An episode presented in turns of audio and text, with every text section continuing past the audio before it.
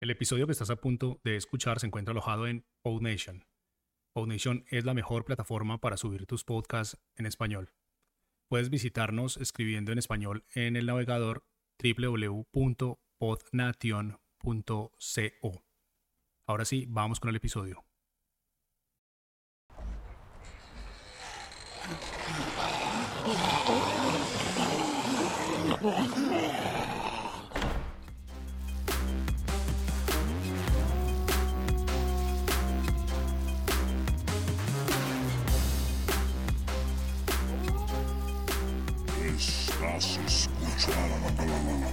A los zombies, el podcast en el que vamos por tu cerebro.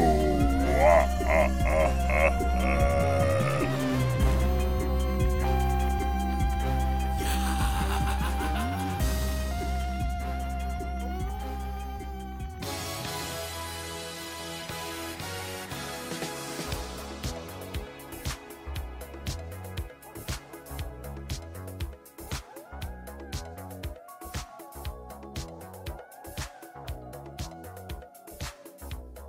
Bienvenidos una vez más a este su programa zombie preferido, producido por zombies y para zombies sin importar el género, ni el estrato social, ni el nivel eh, de educación, ni ni mierda. Este es un capítulo especial de elecciones, aprovechando el tenso clima electoral en el que nos encontramos actualmente en mi país, Colombia. Para el momento que lanzamos este episodio, aún no tenemos ni idea en quién van a quedar las riendas del país. Pero aprovechando esta ocasión les adelantamos que estamos preparando una nueva temporada de los zombies a la que le hemos metido mucho cariño y muchas tripas para hablar sobre varios temas actuales, como no. Aunque como siempre les reitero, nos pueden escribir en nuestras redes si les gustaría que tratáramos algún tema en especial. Y también les adelanto que dentro de muy poco se viene la primera fiesta a los zombies. Yay. Para celebrar el final de nuestra primera temporada y el esperado inicio de la segunda. Así que estén atentos. Se va a realizar un capítulo en vivo en el que podrán estar todos aquellos y aquellas que no nos puedan acompañar en persona, pero que quieran estar igualmente con nosotros, así sea de manera virtual.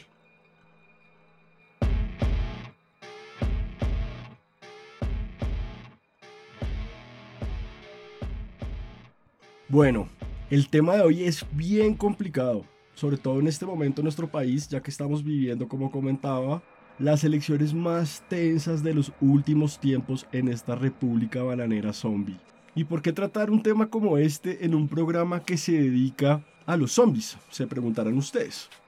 Y claro, puede estar un poco apartado de lo que la cultura pop ha construido en torno a estos seres comedores de cerebros, pero he de señalar de nuevo que nuestro propósito es y siempre ha sido entender qué tan zombies somos en el día a día. Y este tema es de los que más demuestra la zombificación moderna.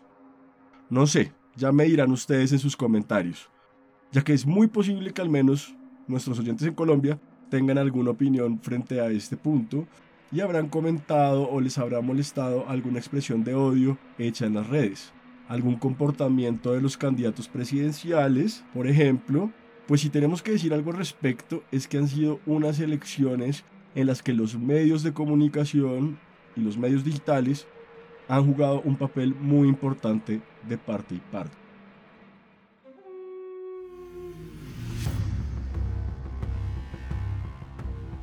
Primera parte. Somos ganado conducido por Tito. Gracias Zombie Roberto por las introducciones del capítulo. Bueno, al momento de realizar este episodio, aún no se ha decidido el futuro de este país y no se conoce quién va a reemplazar al zombie que tenemos por presidente, pero sin embargo tenemos certeza de que pase lo que pase, se van a seguir suscitando estos escándalos que hemos visto en las redes sociales, como si contempláramos un verdadero reality show con varias de las peores muestras del nervio de la humanidad. Se podría decir siendo muy ñoños y para volvernos a enredar a la hora de decirlo, que esto es una muestra de el Unheimlich, creo que se dice así, de Freud, o de lo siniestro que habita en cada uno de nosotros, de lo cual hablamos en el capítulo que realizamos sobre el origen de los monstruos. Es buenísimo y les recomiendo que lo escuchen si es que aún no lo han hecho.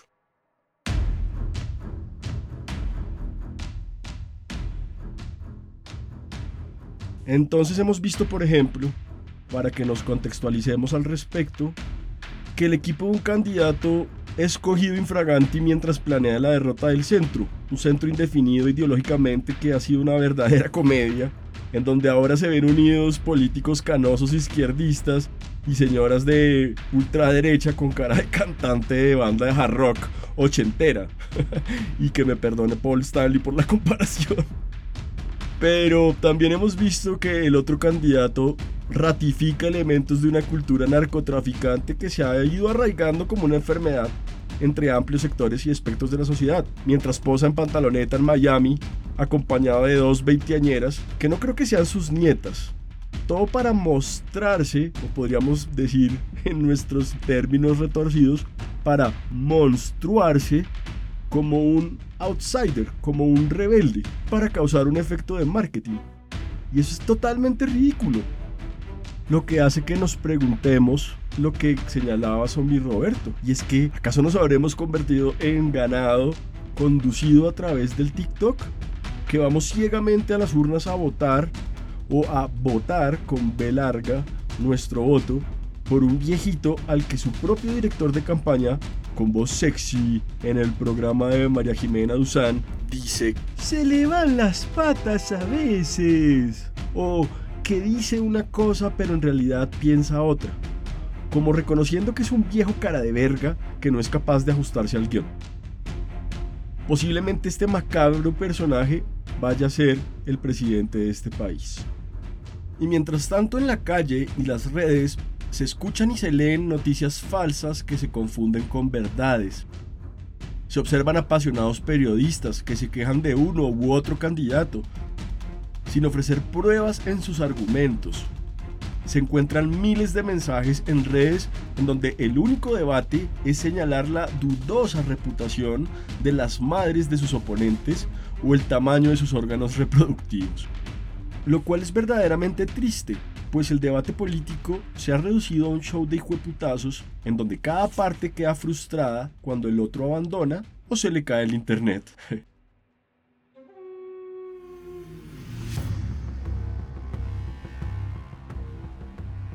Segunda parte. El poder de los algoritmos. bueno, hablemos un poco de los algoritmos. Un tema que hemos venido discutiendo a lo largo de todo este programa y que obviamente se vuelve central en el nuevo contexto del Big Data. ¿Y qué es esto? Resulta que como ya hemos mencionado, en los tiempos de las redes sociales, los mensajes se acomodan a los gustos de cada usuario. Las nuevas formas de comunicación, filtradas por estos algoritmos, generan un desafío a la política, pues resulta que los candidatos, como por ejemplo el caso de Trump, pueden decirle a cada persona lo que esa persona quiere escuchar. Esto lo hacen a través de la segmentación ultra especializada a través de plataformas como Facebook o como Twitter, que han establecido mecanismos y modelos para analizar muy bien a sus usuarios.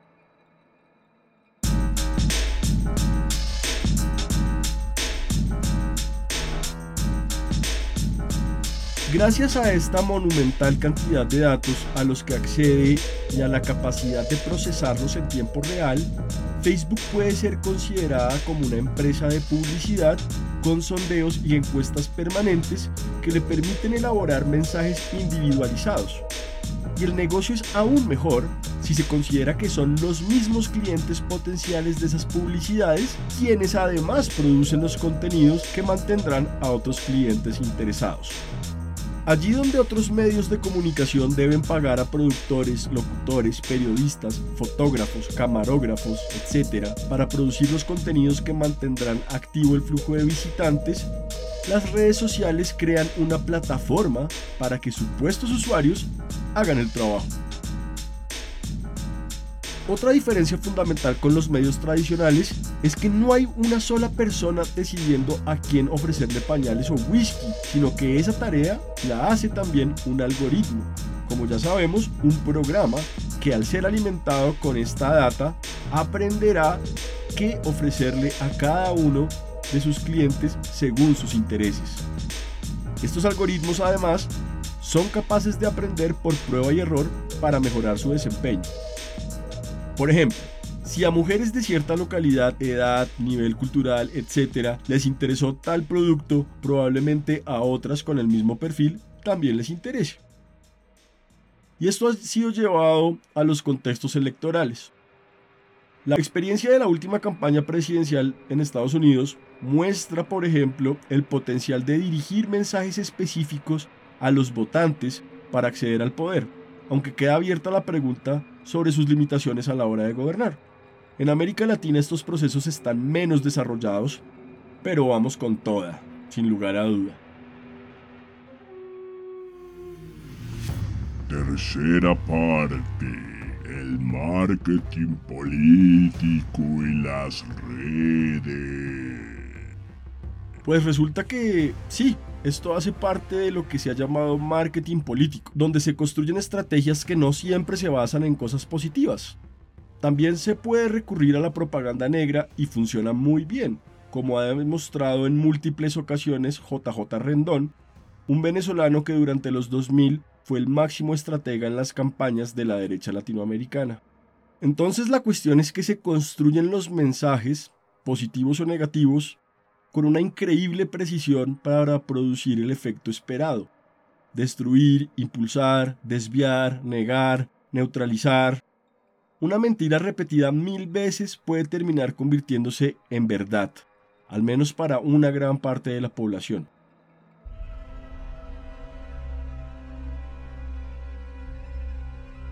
Estos señores se han dado cuenta de que es más fácil apelar al miedo para lograr un efecto en las urnas y con esto nos manipulan por supuesto. El miedo es la más efectiva de las drogas y logra someter las voluntades de la masa. Siempre ha sido el mecanismo más efectivo de control. El miedo a la pérdida, el miedo al dolor, el miedo a la muerte. Antes este miedo era muy real. A las personas las torturaban si se salían de las normas, por ejemplo. A los niños los castigaban con fuertes pruebas, cargando libros o manteniendo una posición frente a la pared durante horas. Esa era la realidad de nuestros padres y nuestros abuelos. Sin embargo, el miedo ahora es ideológico. Es una proyección imaginaria en la que el otro se asocia a todo lo malo que puede existir. Y cabe anotar que esto no es un fenómeno reciente, sino que por el contrario ha existido durante muchos cientos de años, quizás encontrando su punto más alto en la edad dorada de la Reforma Protestante, en Alemania y los Países Bajos, y también con la contrarreforma católica que derivó en la conocida Inquisición. Igualmente, esto llegó a ser explorado dentro del movimiento nacional socialista alemán, en donde al otro se le endilgaron todos los males de la sociedad. El otro en ese conocido caso eran los judíos, los homosexuales, los negros, los gitanos, pero en Colombia son los jóvenes, los transexuales, los izquierdistas, y por supuesto los comunistas, que creo realmente yo mismo que ni siquiera existen, o al menos no existen de la manera en que se cree. Y esto fue muy estudiado por estos intelectuales nazis y justificó el exterminio que se hizo sobre gran parte de la población europea. El otro era una cosa inferior a la que se atribuía la maldad implícita. Y póngase a pensar en estos discursos xenófobos, por ejemplo, de Trump, en donde los inmigrantes latinos se han señalado como los responsables de la problemática estadounidense e incluso llegó a construirse un muro para separarlos eh, de los norteamericanos. Y también se ve eh, reforzado en Colombia en esos discursos de ultraderecha que tiene uno de estos candidatos sobre las minorías, venezolanas, en donde a las mujeres venezolanas, por ejemplo, se les atribuye que son prostitutas o que solo sirven para traer eh, niños pobres al mundo. Es realmente terrible lo que se logra con este discurso. Porque finalmente eso baja y permea la sociedad. Muchas veces estos temas son tratados sin ninguna delicadeza, pero la base social de la pirámide sí los elabora y termina justificando discursos de odio y muchas veces conductas violentas. Cuarta parte. La simplificación del lenguaje. Gracias, zombie Roberto, otra vez. Pues bueno, también hay que decir que la sociedad, en su zombificación, prefiere lenguajes simples, que no la hagan pensar demasiado. Esto es lo que se conoce como simplificación del lenguaje, que hace que ahora los políticos no tengan prácticamente que decir nada. Por ejemplo, solo con decir que su objetivo es la lucha contra la corrupción es suficiente. Así el propio candidato esté acusado y esperando el juicio por corrupción. Le basta con decir esto una y otra y otra y otra vez. Y listo. La gente vota por él es más importante que se apropie de un tema tendencia y aparezca diciendo, re locos papi, re locos. Casi que deberíamos decir, re zombies papi, re zombies. Eso sonaría mejor. Realmente lo que pasa es que la gente busca cosas sencillas para quitarse el miedo. Un tipo que le pega a otro cuando le saca la piedra inconscientemente se siente como alguien más autoritario, que no se la deja montar, que no se deja de nadie. Lo hace ver fuerte, lo hace ver como el patriarca tradicional. Y este efecto tiende a seducir a un electorado con una profunda ausencia de padre justamente. Porque esta es una sociedad huérfana, en la que han sido las mujeres las que nos han sacado adelante. Entonces es muy irónico que sea el candidato más machista el que probablemente gana en estas elecciones debido a la zombificación del electorado.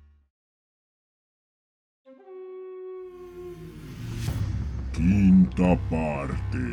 Las bodegas digitales. Todo esto nos lleva a hablar también de algo que está siendo muy popular por estos días, que son las llamadas bodegas digitales. Seguro ustedes han escuchado hablar de esto, aunque en realidad me parece que falta claridad sobre el uso del tema, ya que varios medios tradicionales se han apropiado del término con ligereza y asimilado a influencers y comunicadores como parte de complicados esquemas criminales.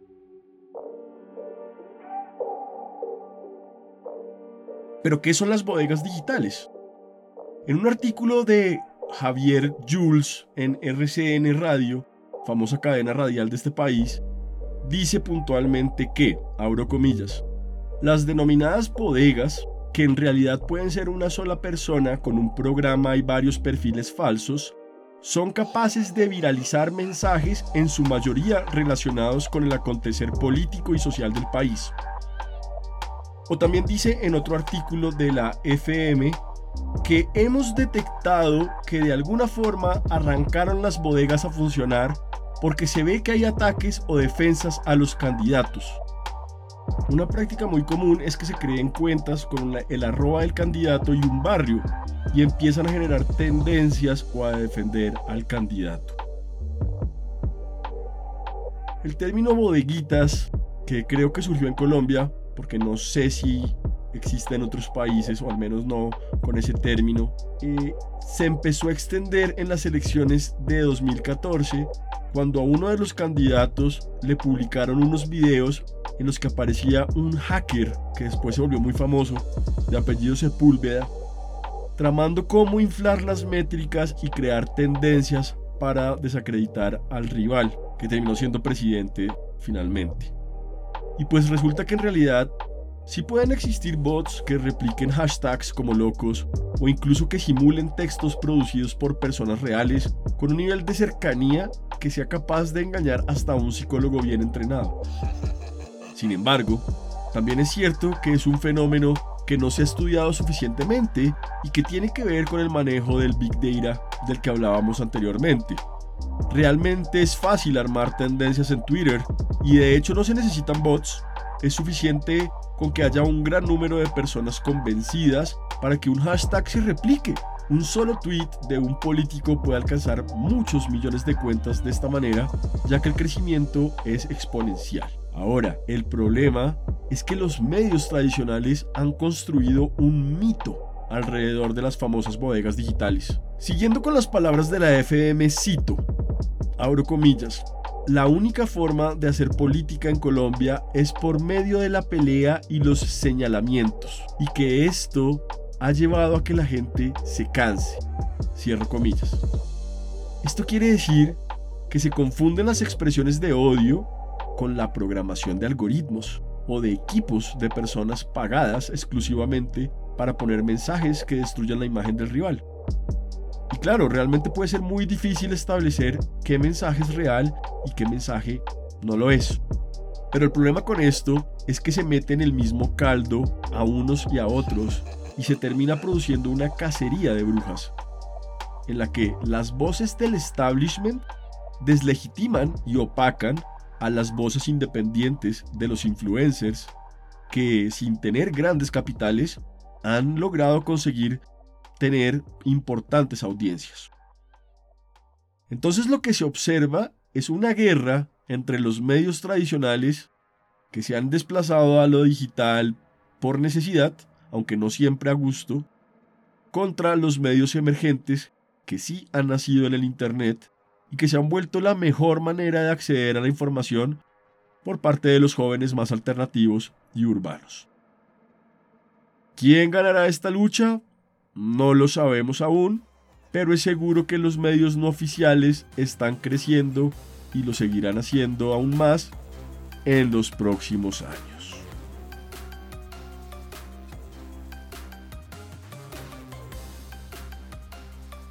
Y bueno, esto ha sido todo en esta ocasión especial. Esperemos que sea lo que sea que ocurra, este país no se termine de desmoronar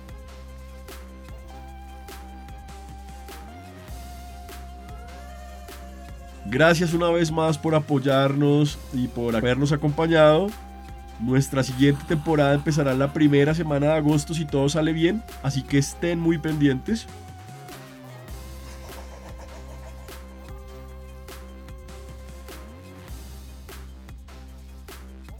Mientras tanto, síganos en nuestras redes, compartan nuestros episodios en Spotify si les han gustado, activen la campanita y todas esas otras cosas que nos ayudan likes, ranks, eh, comentarios, en fin.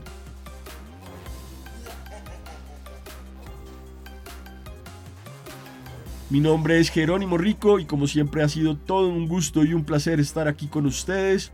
Un abrazo zombie muy grande para todos y todas y no se olviden.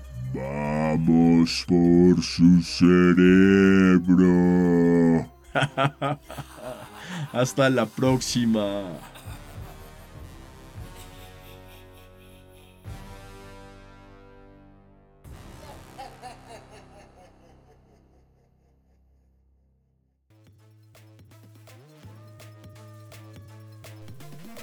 Estás escuchando los bloopers de A los Zombie, en donde simplemente nos cagamos de la risa.